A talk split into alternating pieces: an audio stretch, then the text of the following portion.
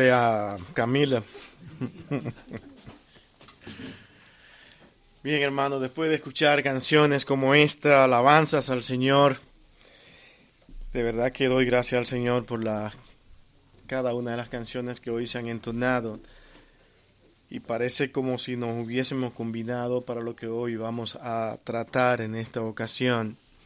Pero antes de entrar totalmente en lleno, mi hermano, nada mejor que nosotros venir ante el trono de nuestro Dios a pedirle dirección y que Él prepare nuestros corazones. Amén.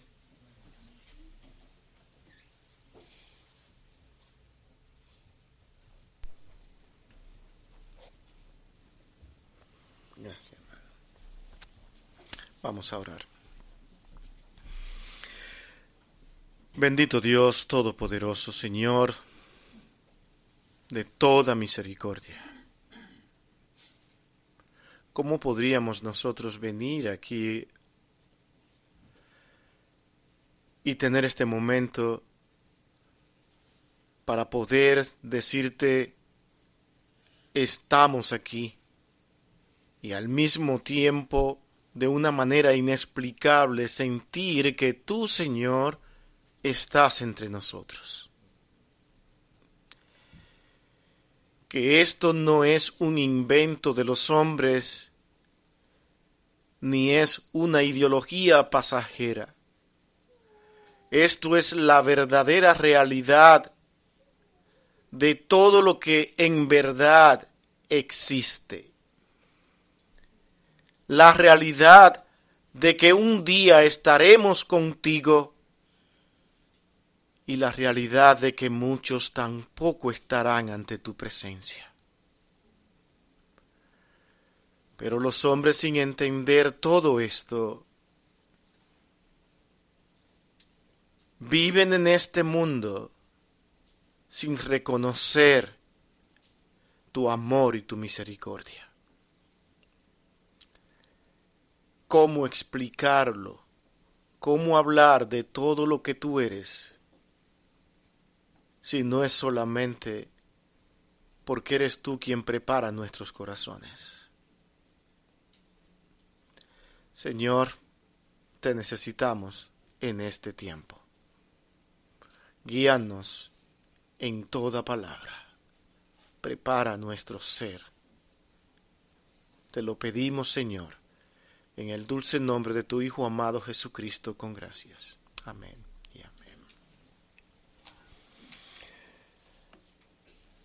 Los que me conocen saben que yo a veces no puedo dejar de decir algunas cosas antes de empezar.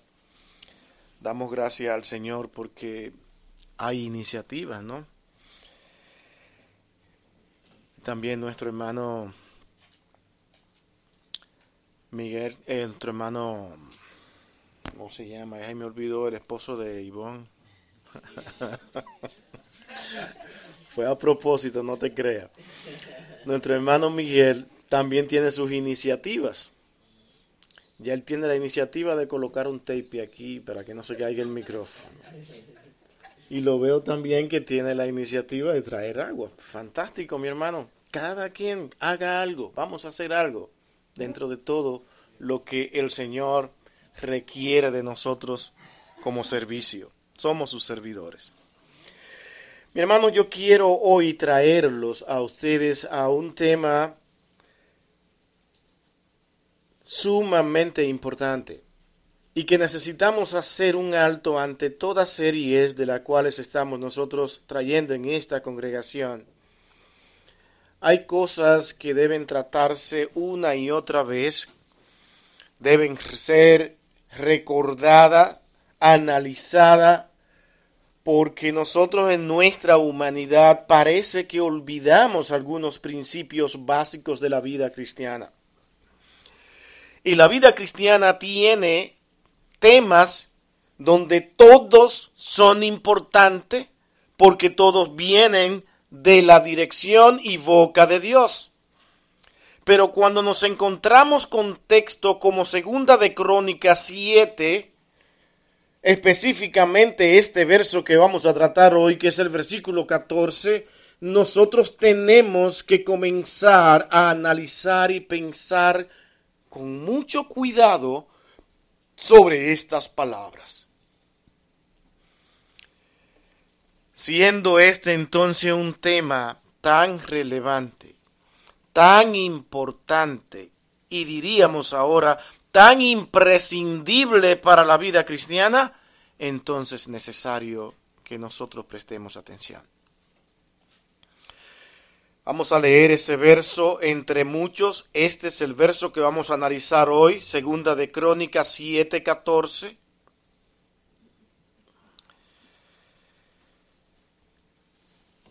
Inaugurando este templo que Salomón acaba de hacer en ese momento glorioso donde Dios tiene que ser exaltado, donde Dios tiene que ser reconocido, porque nada es casualidad en los planes de Dios y aquel templo era también parte del plan de Dios. Pero era necesario que se recordara cuál era la condición de ese pueblo que él llamó a su servicio y que hasta ese momento tenía que recapitular sobre sus acciones, pensar lo que Dios había estado haciendo en ello y cuál era su responsabilidad delante de Dios. Y este verso viene a ser de mucha importancia con estas palabras directamente de Dios en esta inauguración. Y dice, si se humillare mi pueblo, sobre el cual mi nombre es invocado, y oraren y buscaren mi rostro y se convirtieren de sus malos caminos, entonces yo oiré desde los cielos y perdonaré sus pecados y sanaré la tierra.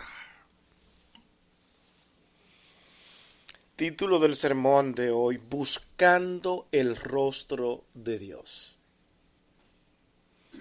Vamos a hablar de la oración. Y todos diríamos, amén. Me gusta orar. Todos debemos de orar. Y tal vez en ese tiempo en que nosotros particularmente hablamos de la oración, nosotros estaremos diciendo, yo oro tantas veces al día, yo tomo un tiempo especial para orar, yo oro en el carro cuando voy manejando, yo oro en el trabajo, yo soy una persona de oración. Y nosotros diríamos, esa es la actitud del creyente, qué bueno. Pero hay algo mucho más importante que solamente decir lo mucho que yo oro. Lo más importante es poder tener la convicción, la seguridad de que yo estoy exactamente frente al rostro de Dios cuando oro.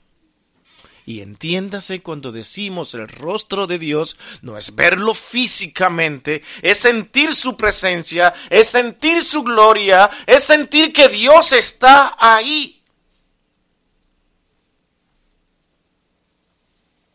A veces pensamos que estamos bien porque oramos muchas veces. Y porque somos personas de oración. Y porque oramos con mucho fervor. Hay cosas que deben ser tomadas en cuenta porque Dios las toma en cuenta. Y hay que hacerle caso a estas palabras que son dichas como advertencia a aquel pueblo que ahora tiene un templo para venir y servir al Señor allí, llevar sus sacrificios, llevar todo lo que Dios requiere para su pueblo. Aquí ahora está el momento importante para saber qué hacer. La oración es un increíble privilegio para los creyentes y así debemos verlo porque no todo el mundo tiene este privilegio de poder tener un encuentro con Dios. Cuando oramos nosotros nos dirigimos al eterno, al soberano al glorioso y majestuoso Dios que hizo los cielos y la tierra. La maravilla en todo esto es, ¿sabes qué? Que nosotros oramos poco. No me digas que oramos poco si te acabo de comunicar que yo oro tres y cuatro y cinco veces. Mi hermano, añádale unas cuantas veces más y es probable que todavía no esté orando. ¿Ve lo complicado de todo esto? Se me dirán, pero ¿qué estás diciendo? Bueno, permítame continuar avanzando y poniendo atención a estas palabras y mirando el contexto exactamente en el que aquel pueblo se encontraba. El Nuevo Testamento se habla constantemente de ese tiempo especial que que era bueno que el pueblo tuviera, y no vamos a entrar en ese tema como es el tema del ayuno, pero solamente lo vamos a mencionar como un ingrediente de ese tiempo de buscar a Dios. Ese deseo, ese empeño de tener un encuentro real con Dios en la oración. El ayuno simplemente hace que la búsqueda de Dios sea ahora más intensa. Señor, necesito verte, necesito encontrarte, necesito estar contigo. Garra sus vestiduras, entra en ayuno, no quiere comer nada, quiere tener la presencia del Señor. Y ahí vamos entendiendo poco a poco lo que es el ayuno y lo que Dios quería darle a entender al pueblo que era importante para poder comunicarse con Él y para que Él pudiera escucharlo buscar su rostro intensamente. El propósito de Dios es recibir de Dios algo cuando ayudamos, pero no es recibir, Señor, dame el carro que necesito, dame la casa que necesito, dame, Señor, la manera de vestir mejor, dame, dame, dame cosas de este mundo. No, Dios está pensando en algo mucho más grande y más glorioso y eterno, porque todas las bendiciones que Dios ofrece no son pasajeras, sino eternas. La pregunta es, ¿buscamos nosotros eso en la oración? ¿Para qué ayunamos? Ayunamos porque pensamos en los demás. Pensamos en las necesidades de los otros. Pensamos menos en nosotros mismos y de repente nos damos cuenta que también tenemos necesidad y decimos, oh Señor, dentro de tu misericordia seas tú quien me ayude para poder continuar adelante sirviéndote y ayudando incluso a los demás. Eh, son oraciones que nunca van tan dirigidas a mí, sino a buscar el rostro de Dios y que Dios se glorifique en todo lo que Él haga a través de mí. Ser un instrumento es el deseo más glorioso en esa búsqueda de Dios que deben tener los hijos de Dios. Ayunamos no para entonces torcerle el brazo a Dios y decirle, ahora no te queda de otra porque he ayunado todo el día. Señor, ahora dame déjame ver tu parte. Te podrás asombrar cuando Dios no te conteste nada a pesar de haberte pasado el día entero orando, a pesar de tú haber ayunado y no hay petición contestada porque posiblemente tú no conoces tu corazón, pero Dios sí sabe detrás de qué cosas tú andas cuando ayunas.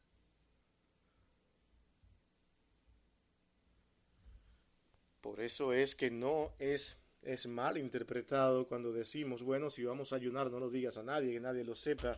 Hermano, cuando la escritura dice eso es para que tú realmente no andes vociferando de que tú eres una persona sumamente pura y santa y ayuna y hagas promoción, hagas anuncio, hoy ayunaré, por decir de esa manera. es que en ese tiempo tú no estés preocupado por ti. Y ya lo que dijimos hace un momento. Lo hacemos para indicar cuán en serio estamos en esa búsqueda de Dios. Queremos encontrarlo.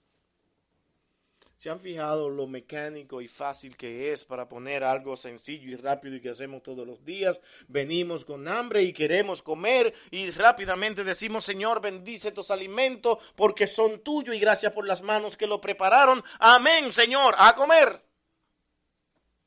Es como si fuera algo rutinario.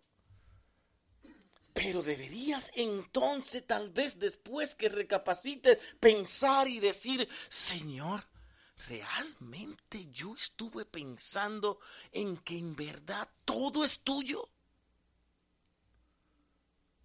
Porque muchas veces oramos por la comida, inmediatamente decimos, esto no pudo estar peor. ¿Quién cocinó? No, pero hoy, hoy te extremaste en cocinar más horrible que nunca pero tú acabaste de dar gracias. Diría, Señor, bueno, no sé qué pasó, pero permite que sea de beneficio para mi organismo. Esto fue lo que tú me diste. ¿Por qué no pensamos que si la comida no salió bien es porque Dios quiso hacerla así? ¿Se le sale algo a Dios de su control? Yo no sé por qué pasó. Porque siempre cocina bueno, pero hoy no. Entonces imagínate, se fija que parece extraño lo que estamos diciendo. Y que parece irrelevante estas palabras.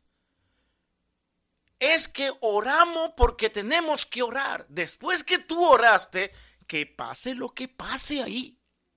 Esto lo quiso el Señor.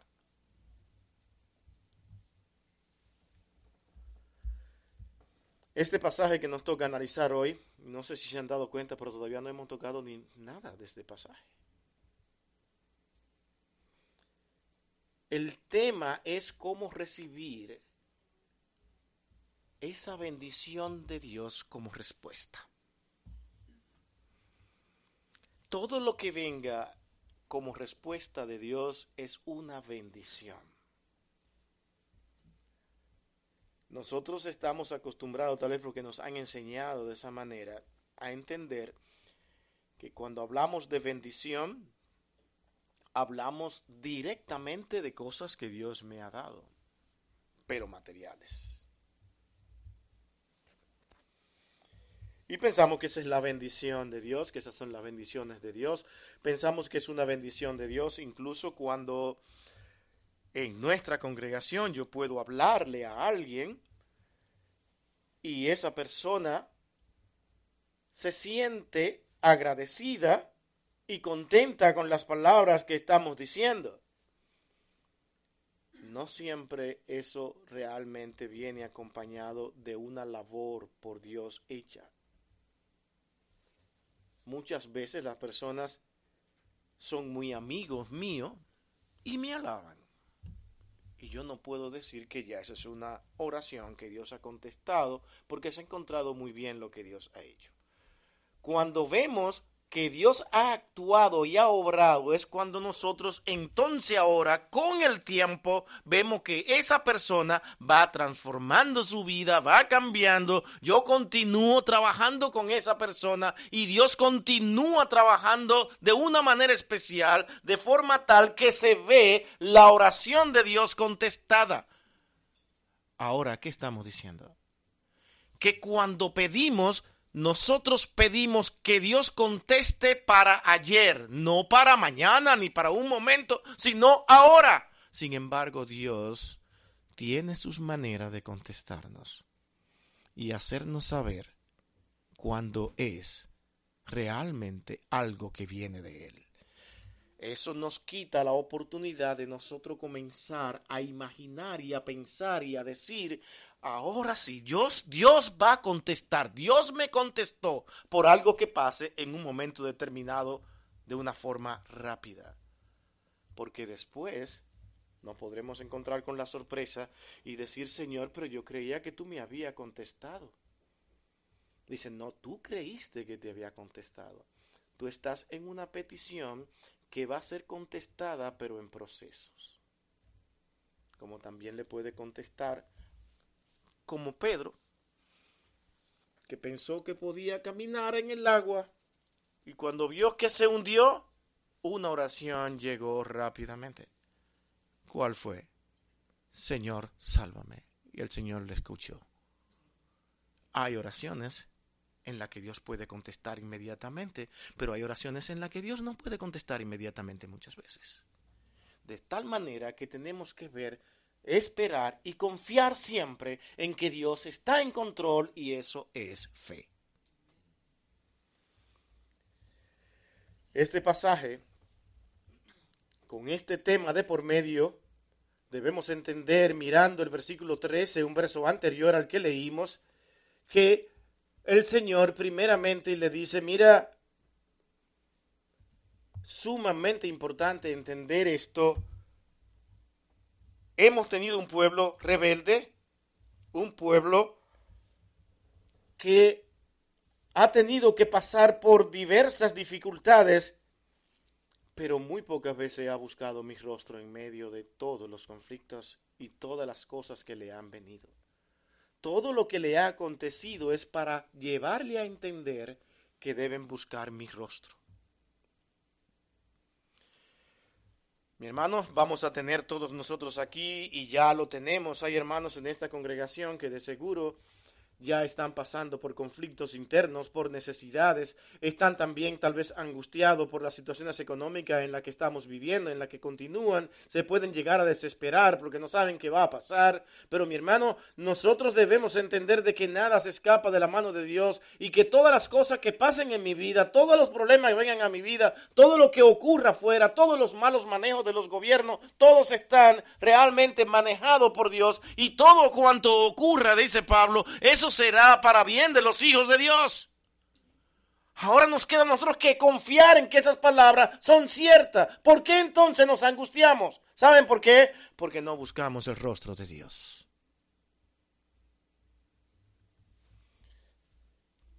Cuando comenzamos a analizarnos nos damos cuenta que muchas de las cosas que no deberían estar ocurriendo vienen porque oramos poco porque no tenemos ese tiempo para decir, Señor, te necesito donde tú estás.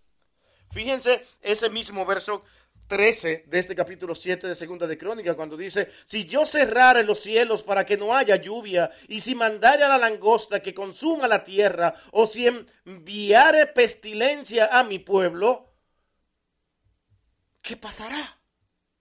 ¿Qué harán ustedes? ¿Cuál será el comportamiento? ¿Cuál será la actitud? El Señor mismo le dice cuál es la solución. Y es en este versículo 14 que nosotros ahora comenzamos a ver en esa primera parte de ese versículo 14 el primer encabezado. Vamos a tratar dos encabezados hoy.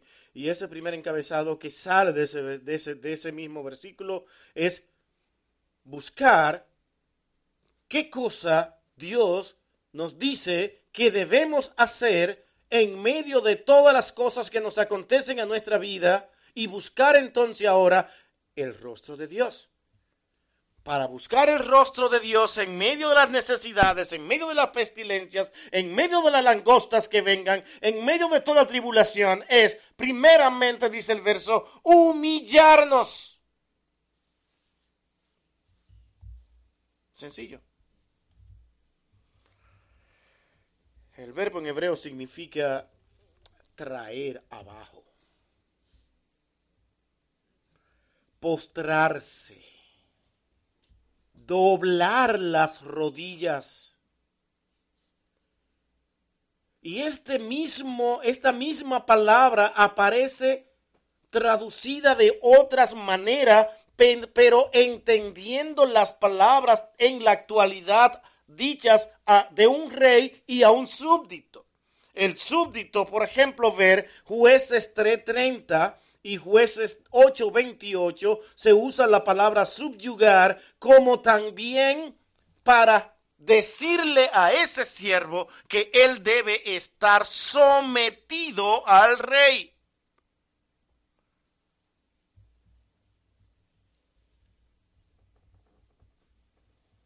Fue subyugado y nunca más volvió a levantar cabeza.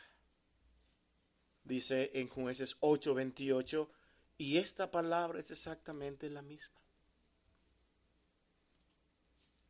Postrarse, doblar las rodillas, estar en otras palabras dependiendo enteramente de quién es su amo. Eso me debe a mí dar una idea para entender ahora cómo yo debo venir a hablar con Dios.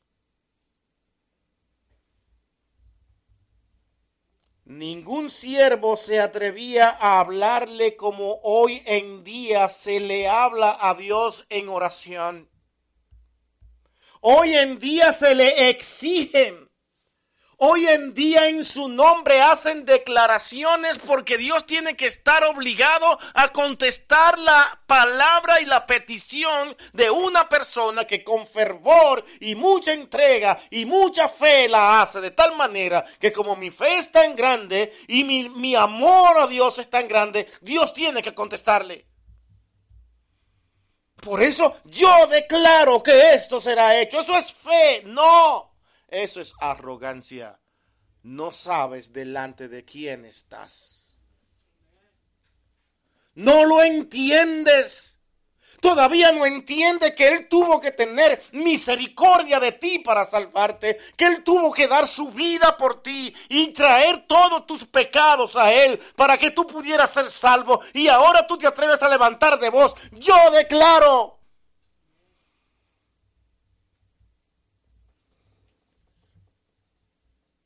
Pero aquí no es el hombre que está diciendo estas palabras, es el mismo Dios. Y Dios no cambia. Dios no cambió en el Nuevo Testamento. Dios es el mismo ayer y siempre. Nos indica este texto la actitud o la manera que debemos nosotros de acercarnos a Él. Postrándonos delante de Él Y esto es bueno físicamente, arrodillándonos. Porque esto nos ayuda a sentir que estamos ante la presencia de alguien superior a mí. Alguien que es más grande. alguien a quien yo estoy supeditado. A quien yo necesito doblegar todo mi ser. Él no es mi pana él no es mi canchanchan, Él es mi rey y Señor.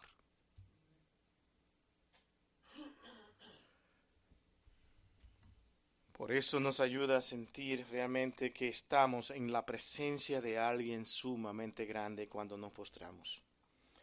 Debemos seguir el ejemplo de aquel publicano, cómo no mencionarlo en momentos como estos.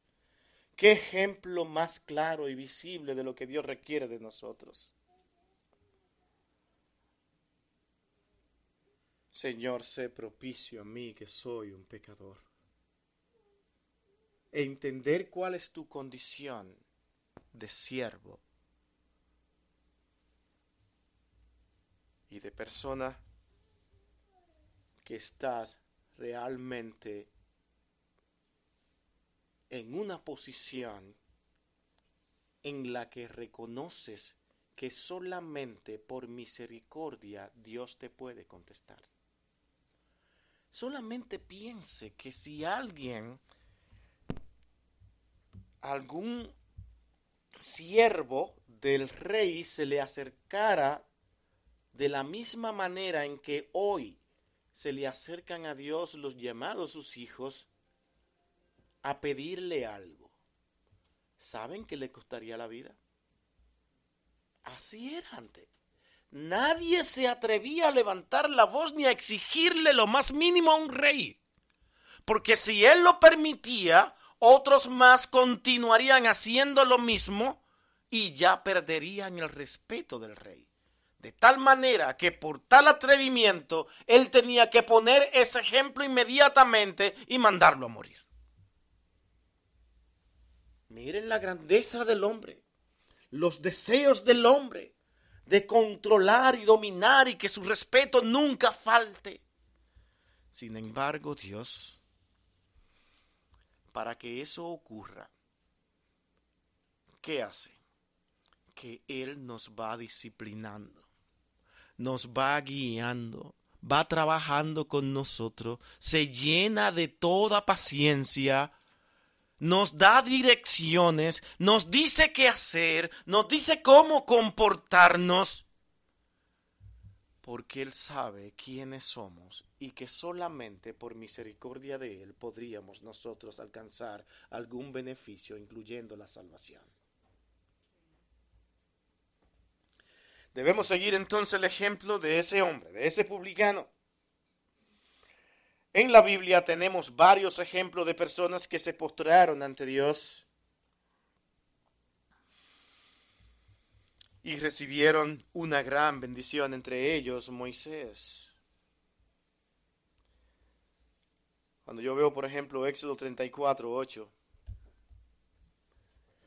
cuando dice entonces Moisés, apresurándose, bajó la cabeza hacia el suelo y adoró estaba ante la presencia del Dios Todopoderoso. No tenía otra opción que no fuera inclinar su rostro, doblegarse.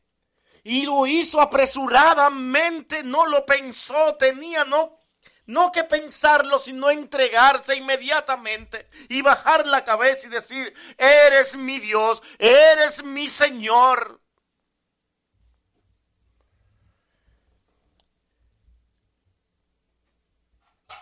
Es este texto que nos indica que la humildad de la cual Dios habla no es simplemente la de postrarnos delante de Él, sino la de confesar nuestros pecados. Es ese versículo 13 que acabamos de leer, donde ese pueblo tenía que reconocer que Dios había tenido misericordia y que este era el tiempo de venir en humillación y decir, Señor, gracias por tanta misericordia. Gracias por ser un Dios de amor, que no nos destruiste en medio de, todo, de todas las faltas que hemos tenido contra ti. La pregunta es, después de que aquel templo se construyó, después de que muchas lágrimas fueron derramadas por la emoción de ver el esplendor de aquel templo, después de que muchos sintieron a Dios mismo en ese lugar, la pregunta viene siendo, ¿el pueblo se entregó a Dios y se humilló? ¿Saben por qué estamos diciendo esto? Porque no tendría ninguna duda de que probablemente eso pueda pasar aquí hoy. Estamos escuchando estas palabras. Tal vez no queremos ir. Tal vez estamos pensando en lo extenso que puede ser el sermón. Tal vez pensando en cosas que queremos hacer después que salgamos de aquí. Tal vez no queremos escuchar del todo esta palabra. Tal vez creamos que ya la sabemos y que no necesitamos escucharla de nuevo. Y tal vez estas palabras no signifiquen absolutamente nada para usted. Tal vez usted está pensando, hoy se está hablando por mí, hoy es el día en que a mí me están atacando, de tal manera que voy a cerrar mis oídos, voy a escuchar otras cosas porque no quiero escuchar ataques. Te repito, mi hermano, estas no son mis palabras es Dios quien está en amor diciéndote, esto es lo que yo requiero de mi pueblo.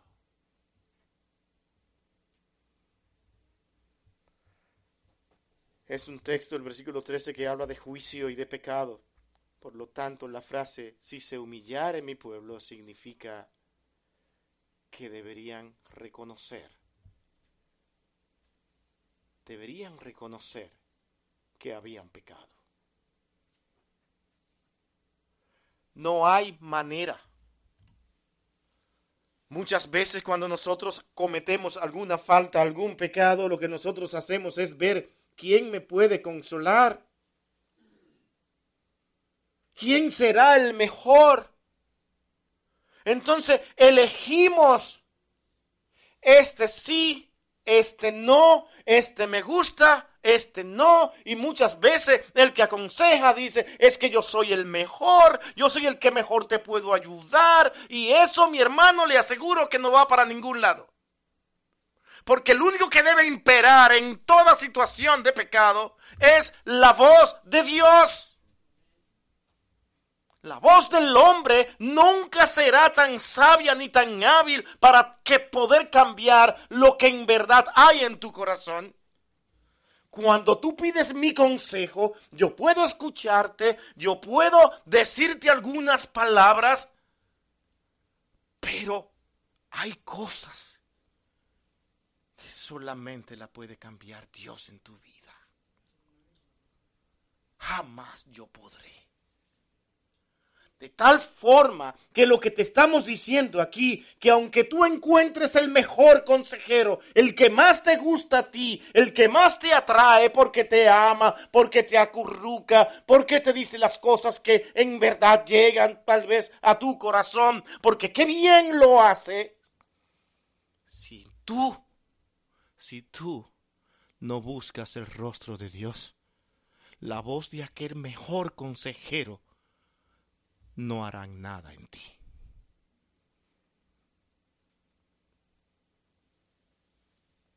De tal forma es esto que únicamente tú debes sí buscar consejo, pero el consejero debe llevarte al trono de la gracia de Dios porque esto no es psicología barata. Esto es lo que Dios dice en su palabra. Aquí no hay sabios. Aquí no hay capaces. No te dejes engañar de Satanás cuando aconsejas. Porque Satanás te puede hacer creer que eres sabio. Entonces, aprovecha y en vez de hacer bien termina haciendo daño. Nunca hagas una comparación con otros. La única comparación que tú debes hacer cuando aconsejas, hablando al consejero, es decir, Dios está sobre mí. Él está en primer lugar. Y nada de lo que yo te diga será importante si tú no miras a Dios. A veces ayuda más un vamos a leer un texto bíblico, vamos a tener un devocional, que tener una conversación larga diciéndote lo que debes de hacer, cuando en verdad lo que tú necesitas es un encuentro con Dios.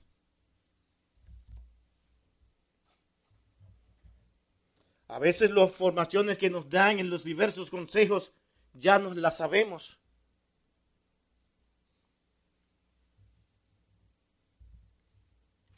Fruto que confirma aún más que lo que necesitamos es un verdadero encuentro con Dios. ¿Cómo está tu relación con Dios? ¿Hacia dónde se diriges tú? ¿Qué tantas veces tú buscas el rostro de Dios? ¿Cuáles son tus prioridades? Calcula desde que sales de tu casa en la mañana en qué está enfocada tu mente. ¿Qué es lo que persigue? ¿Tus metas? ¿Tus logros?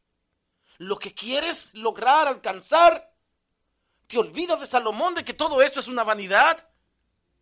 Sí, sé dirigente, haz lo que tiene que hacer, pero nunca te olvide que un día tú, aunque no lo busques ahora, vas a tener un real encuentro con Dios. Ahora, ¿cómo será ese encuentro final con Dios? ¿Tenemos pecados de los cuales debemos arrepentirnos?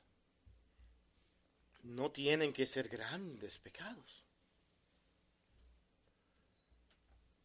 aunque parezca extraño, me pensé en un texto de Cantares, Cantares 2.15, cuando habla de que hay veces que esos animalitos más pequeños, que parecen insignificantes, son los que más daño hacen a la viña. Esos pecados que consideramos que no son tan importantes se van acumulando una y otra vez. Y usted no se imagina lo que son muchos animalitos pequeños haciendo algo. Destruyen. Y como no es tan importante, eso es algo sencillo, eso es un pecadillo ahí que eso, ah, eso no, nadie lo va ni a notar. Detrás de ese viene otro, viene otro, viene otro, y cuando viene a ver, tenemos un sinnúmero de cosas que están destruyendo nuestra propia vida. Esa es la razón por la cual diariamente el Hijo de Dios debe estar buscando el rostro de Dios para decir, Señor, no me deje caer en tentaciones.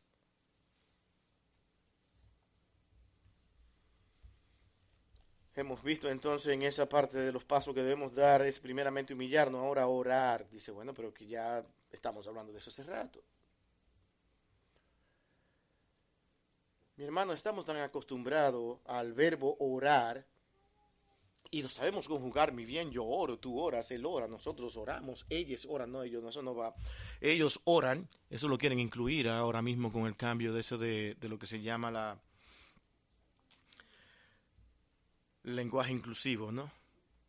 Ojalá que eso nunca pase. Pero realmente nosotros sabemos hablar de lo que es orar.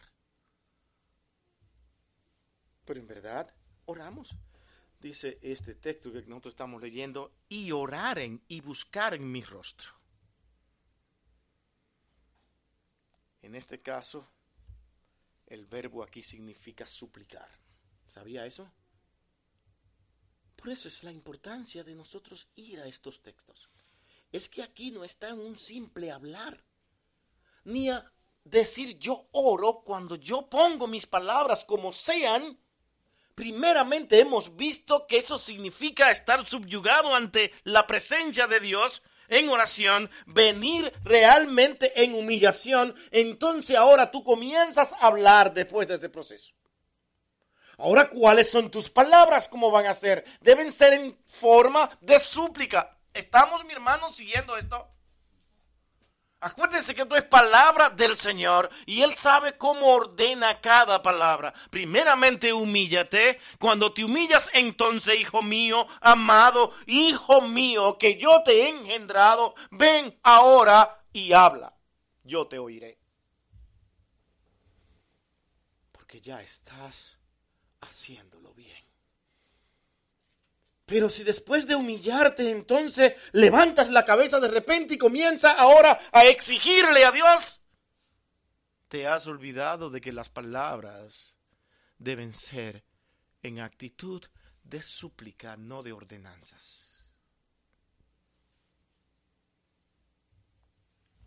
Porque ya Dios sabe lo que tú quieres antes de que tú le pidas. Él le interesa en otras cosas de ti. Ve que no es difícil, es muy sencillo. Dios quiere tus actitudes, tu luz para otros, que tú muestres lo que en verdad Dios ha estado haciendo en ti. Porque yo, porque yo, porque yo, yo, yo y yo, y todo yo, y el gran yo que yo soy, dice, pero eres Dios. Porque Dios dice que ese es su nombre yo soy. Ah, no, pero no en ese sentido, no. Sí, pero es que tú dices más yo que lo que Dios mismo dice yo. Y no te das cuenta. Es, hay tantas cosas que no vemos. Y que Dios tiene que irte haciendo reflexionar y muchas veces a través de tribulaciones. No es orar simplemente por orar, es que mi palabra sean expresada al dueño y señor del universo, con respeto integridad y al mismo tiempo adoración, como hizo Moisés en este verso de Éxodo 34.8. Entonces Moisés apresurándose bajó la cabeza hacia el suelo y adoró en adoración.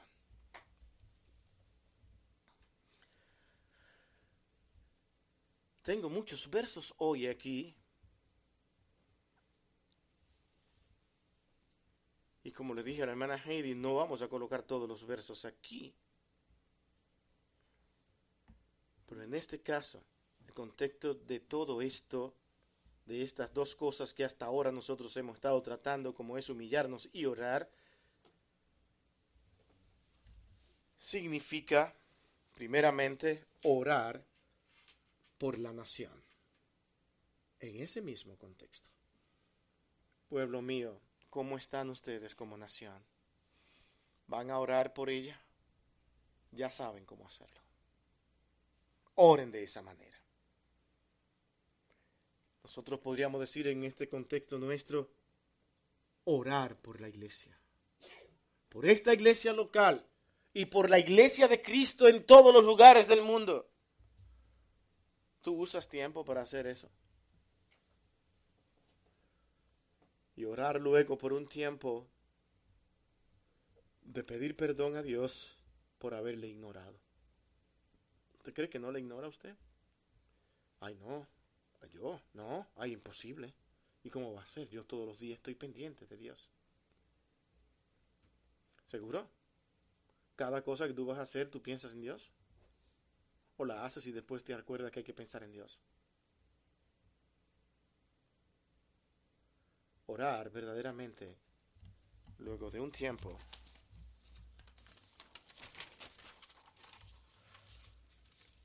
de simplemente, y voy a usar esta palabra, simplemente rezar.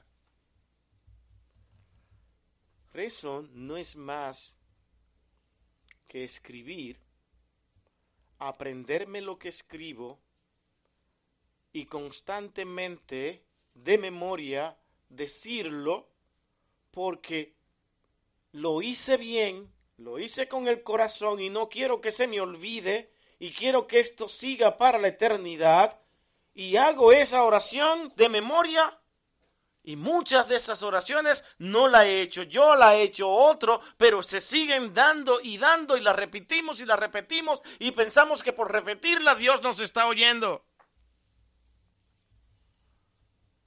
¿Sabe lo que Dios quiere? No es que tu palabra salga bonita y bien organizada.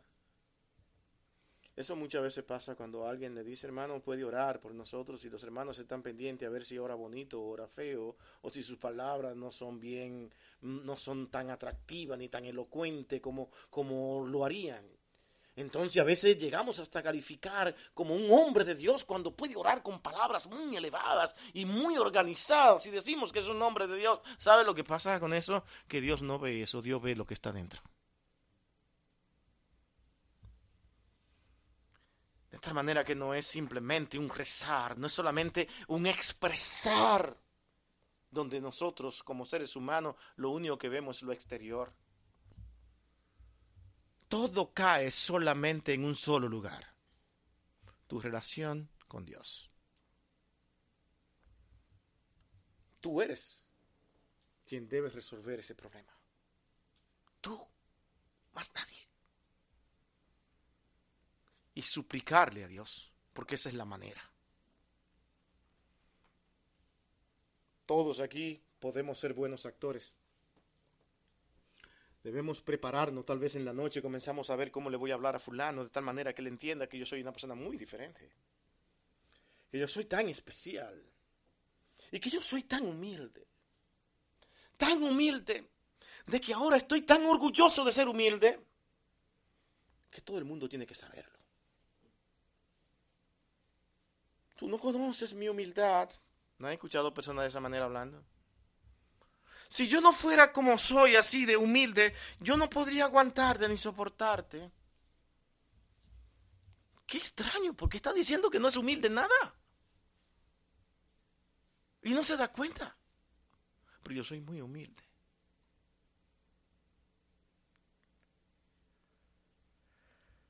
¿Sabemos lo que es orar al buscar el rostro de Dios? Sabemos, sabemos, y perdonen que sea tan, tan repetitivo en estas cosas.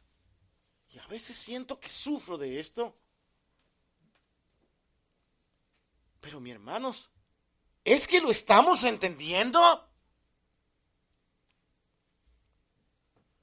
¿Cuál es la diferencia entre orar y buscar el rostro de Dios? ¿Cuál será entonces la diferencia? Bueno, que en lo segundo hay una intensidad y una determinación de acercarnos a Dios y estar en su presencia.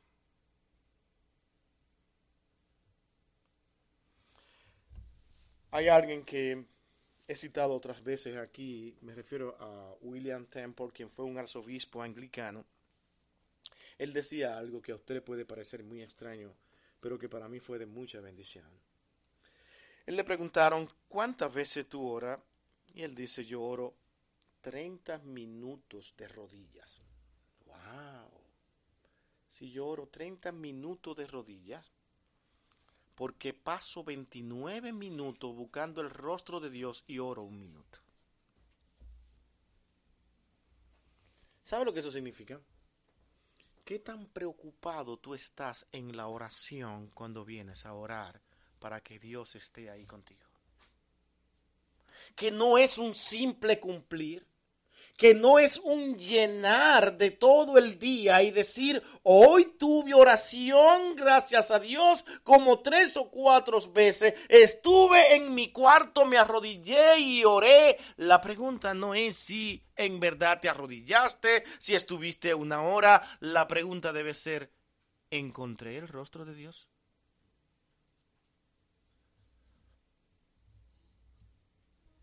Pero eso jamás lo podrá saber el hombre y posiblemente ni tú mismo.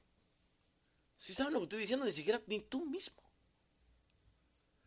Encontrar el rostro de Dios lo encontraste de tal manera que cuando tú salgas de ahí, sales como salió Moisés, que ni siquiera se dio cuenta que su rostro estaba resplandeciente, porque estaba ante la presencia de Dios. A veces acabamos de orar y acabando de orar ya tenemos el siguiente problema para tratarlo. Y salimos a veces hasta furiosos.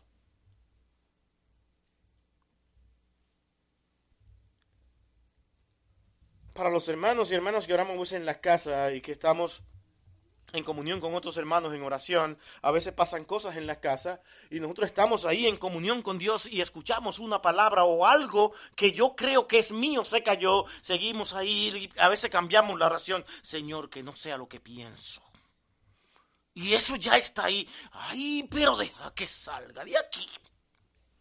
La va a tener. Y así salimos de ahí el rostro no sale resplandeciente como el de Moisés de ahí de oración. Ya se perdió la comunión. Pero a veces sin que pase nada salimos igual, exactamente igual de ahí. Uy, ya cumplí. Ay, ya oramos, ya. Nadie puede decir que no entré. Yo sí tuve ahí, estuve orando. qué bien. Ahora, televisor prendido, teléfono prendido, a lo que yo siempre hago. Pero me dices que ora todos los días. Dios está mirándote. Dios conoce lo que haces. Y eso es lo que yo quiero que tú entiendas aquí, que tu problema no es conmigo, no es con el otro, es con Dios. Después no te quejes de las multitudes de problemas, de cosas que tú no entiendes, y vas a terminar diciendo, señores, que tú a mí no me amas. Tal vez te ama demasiado, que te está trayendo muchos problemas, para que tú recuerdes, como el pueblo de Israel, que tú tienes que venir humillado ante su presencia.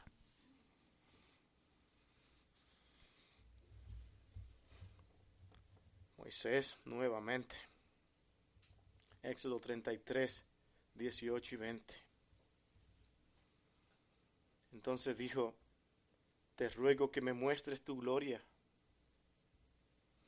Y le respondió, yo haré pasar todo mi bien delante de tu rostro y proclamaré el nombre de Jehová delante de ti y tendré misericordia del que tendré misericordia y seré clemente para con el que seré clemente. Yo soy el que lo hago todo. Dijo entonces, mas no podrás ver mi rostro porque no me verá hombre y vivirá. Moisés tenía que conformarse con esa presencia de Dios ahí que era lo más grande.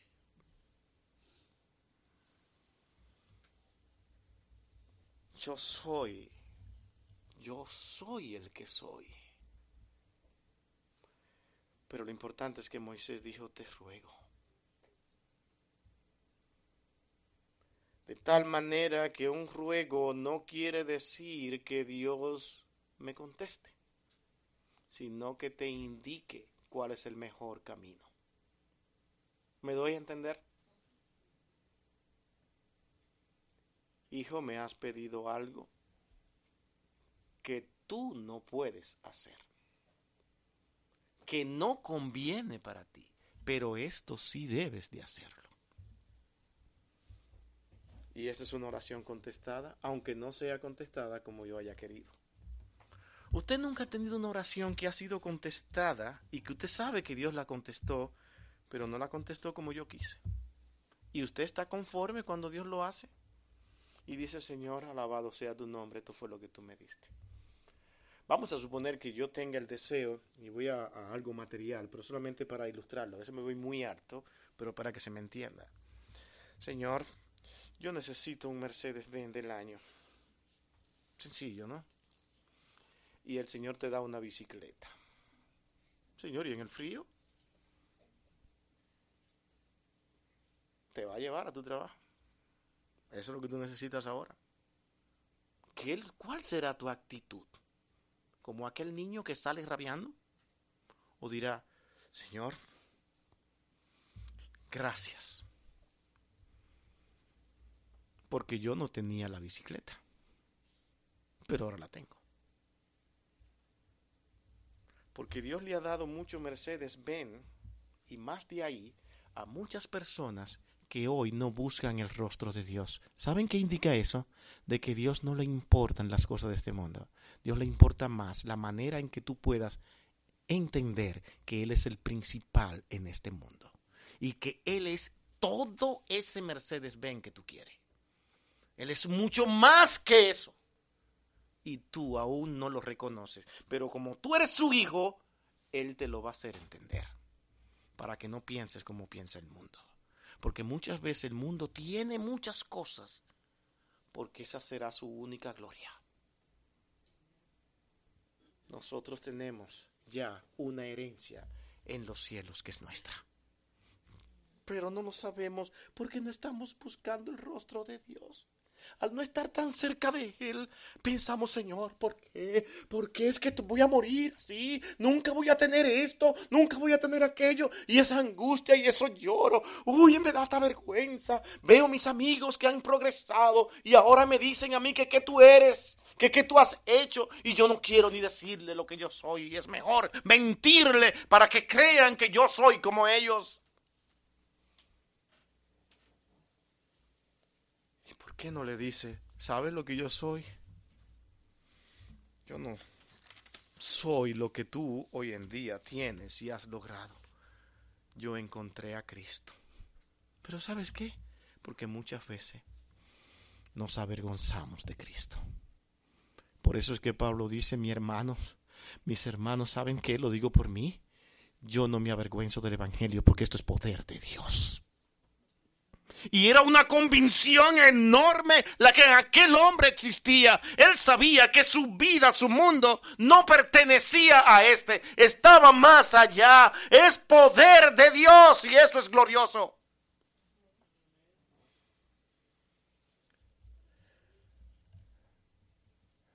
Declarar el pecado. Y mi hermano, Tengo un segundo encabezado y no lo voy a tratar hoy. ¿Saben por qué? Porque quiero que usted hasta aquí reflexione. Y vamos a continuar hablando para la próxima vez de esta segunda parte de este verso. Me interesa que usted entienda y reflexione sobre lo que significa tener ese encuentro con Dios. Porque ahora en ese mismo verso de esa primera parte de este verso 14 de Segunda de Crónica encontramos algo también de suma importancia. Y es que para tú tener ese encuentro con Dios, tú debes entender que debes dejar el pecado atrás. Ah, pero es que eso sí lo entendemos. Ahí ya eso, eso, eso está sobreentendido. Yo tengo que dejar el pecado. No puedo continuar pecando más. Decimos tantas cosas y cosas que entendemos, pero el problema es que yo la hago fácil pero en mi mente. Nos olvidamos de que yo ahora tengo que comenzar a hacer lo que tengo que hacer para poder lograr que ese pecado sea olvidado. Y la manera en que ese pecado debe ser olvidado es haciendo lo que nosotros hemos dicho. Primeramente, olvidándome de mis poderes, de mis capacidades, de lo grande y suficiente que soy, porque todo lo que hemos dicho es que nosotros debemos venir en humillación ante el trono de Dios y luego suplicar a Dios. ¿Qué fue lo que hizo David? Oh Señor, mientras callé, envejecieron mis huesos en mi gemir todo el día.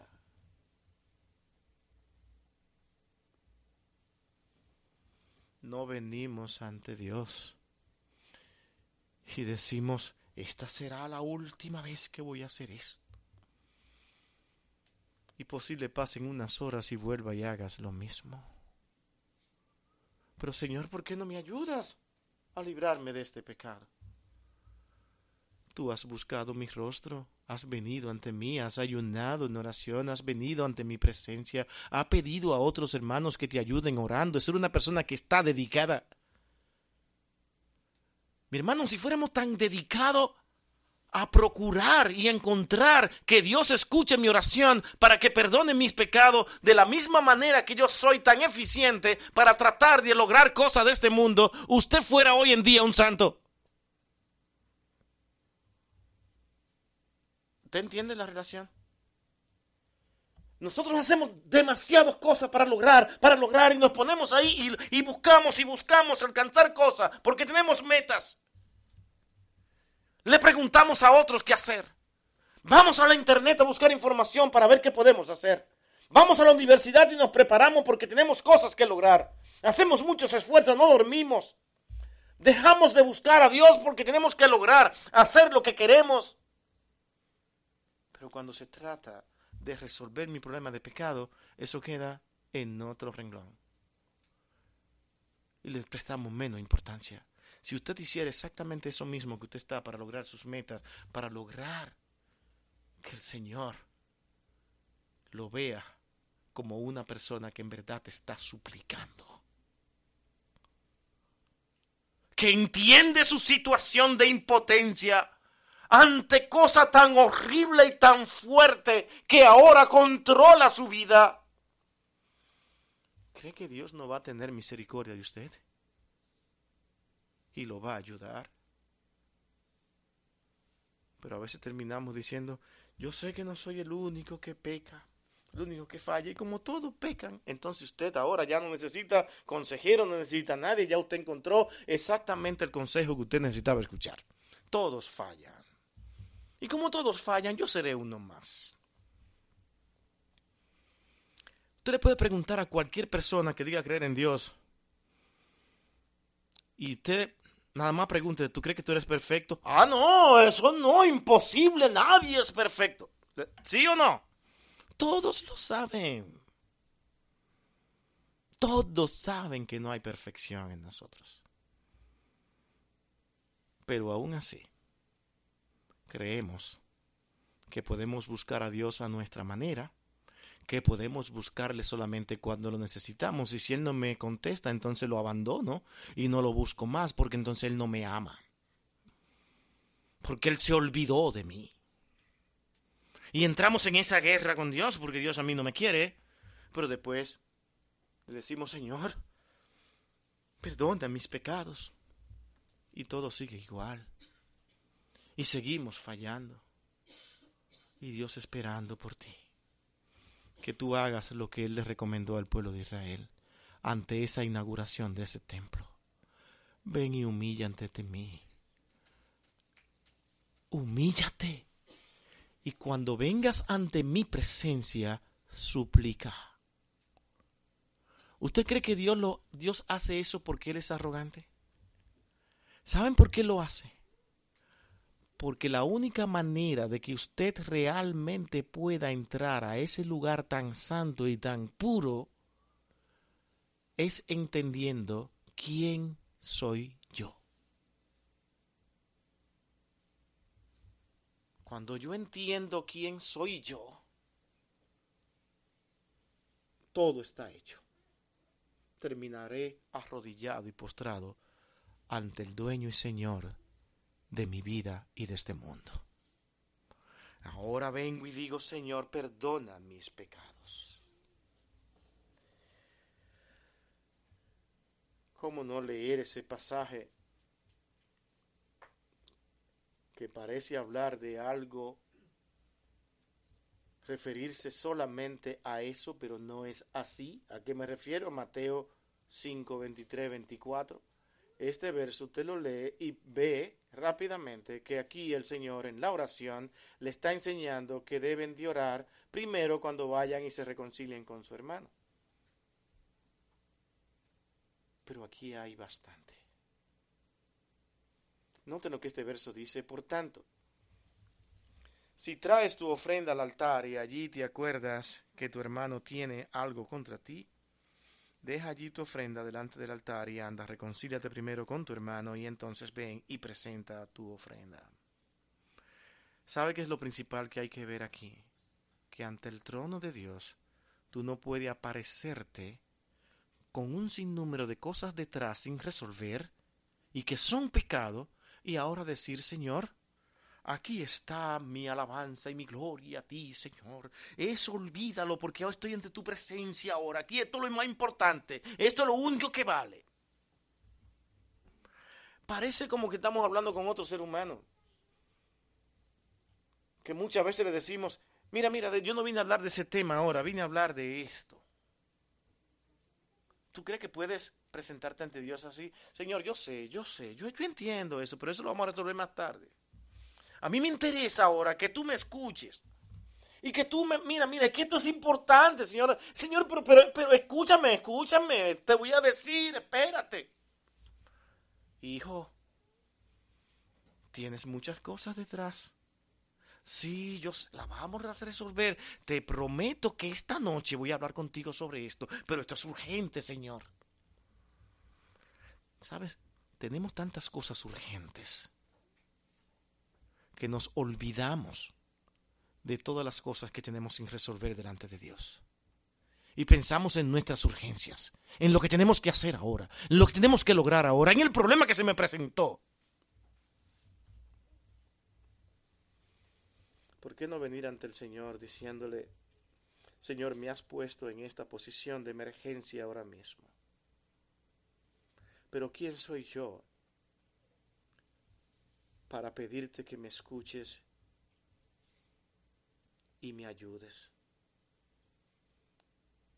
Si yo no merezco que lo hagas. Y comienza a pensar en todo lo que usted tiene que resolver antes. En este caso, tienes un problema con alguien ¿Tienes un rencor guardado? ¿Qué dices que no lo tiene? Es tan fácil decir, yo no guardo rencor a nadie. No, yo soy tan bueno. Ay, soy lo mejor del mundo. Yo soy realmente una persona que mi corazón está limpio, sí. Y hasta lo acariciamos y todo eso. Y Dios te dice, sí, hijo, ¿verdad? ¿Me lo estás diciendo a mí? ¿Sí? Y a veces el mismo Señor te está diciendo profundamente, ve y resuelve ese problema. Señor, pero que yo no soy el que tengo la culpa. Es que te voy a, te voy a contar, Señor, ese, esa persona, esa persona no es una persona cualquiera. No, pero yo no guardo rencor. No, no, pero que esa persona. Pero que no le guardo rencor, pero que me molesta. Estoy que a veces no sé cómo es que no la puedo ver. Pero no, yo no, yo no guardo nada. Y el Señor ve y resuelve tu problema con esa persona.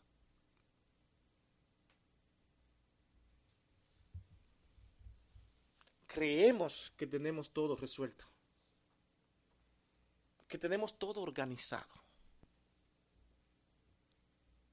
Y ahora aquí, ¿en verdad tú lo tienes resuelto?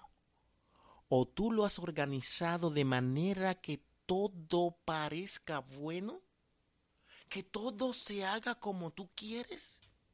¿En la manera y en la forma que tú quieres que se haga?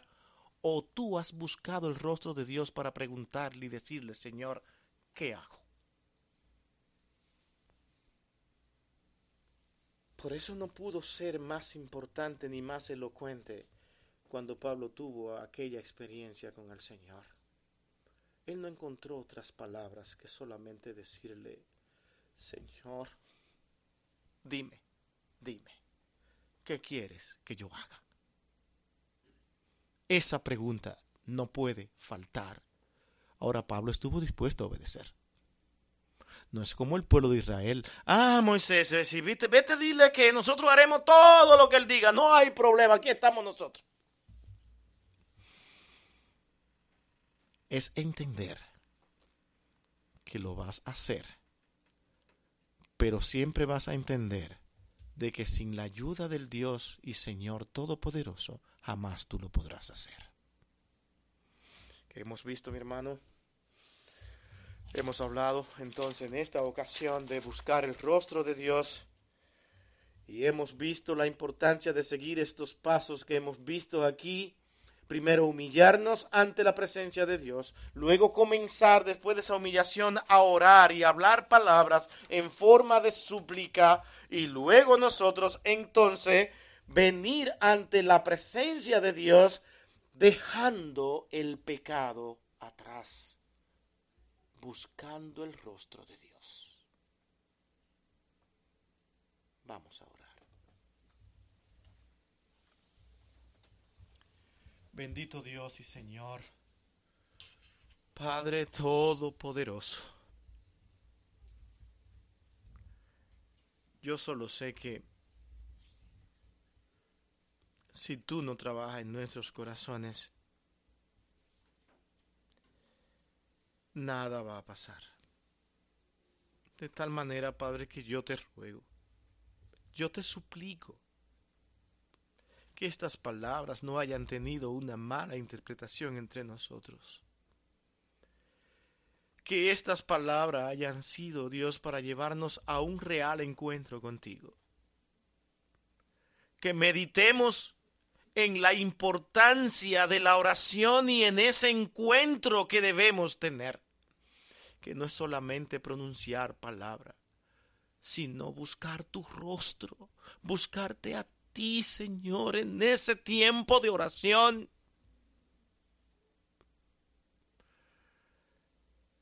Que no sea solamente un cumplir, ni hacer largas oraciones, porque de esta manera nos vemos más santos y más puros,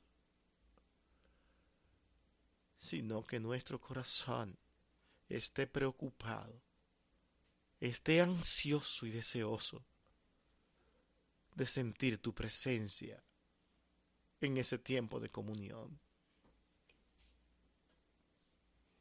Ayúdanos, Señor. Ayúdanos por tu misericordia, te lo pedimos, Señor. Llévanos a nuestros hogares, pensando y meditando en estas palabras porque somos seres llenos de arrogancia y vanidad, donde no podemos muchas veces cumplir con toda la humillación que tú requieres de nosotros.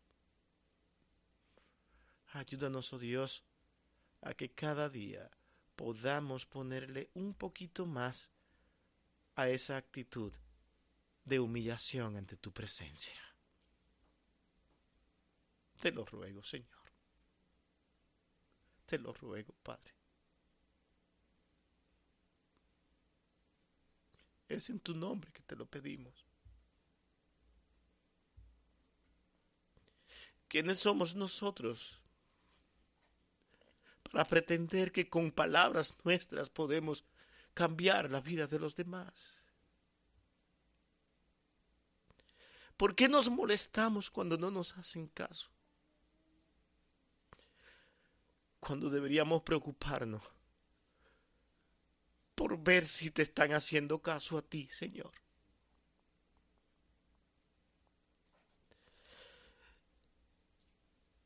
Te necesitamos, Dios. Perdónanos por tantas faltas y por nuestras debilidades. Porque muchas veces llegamos hasta creernos grandes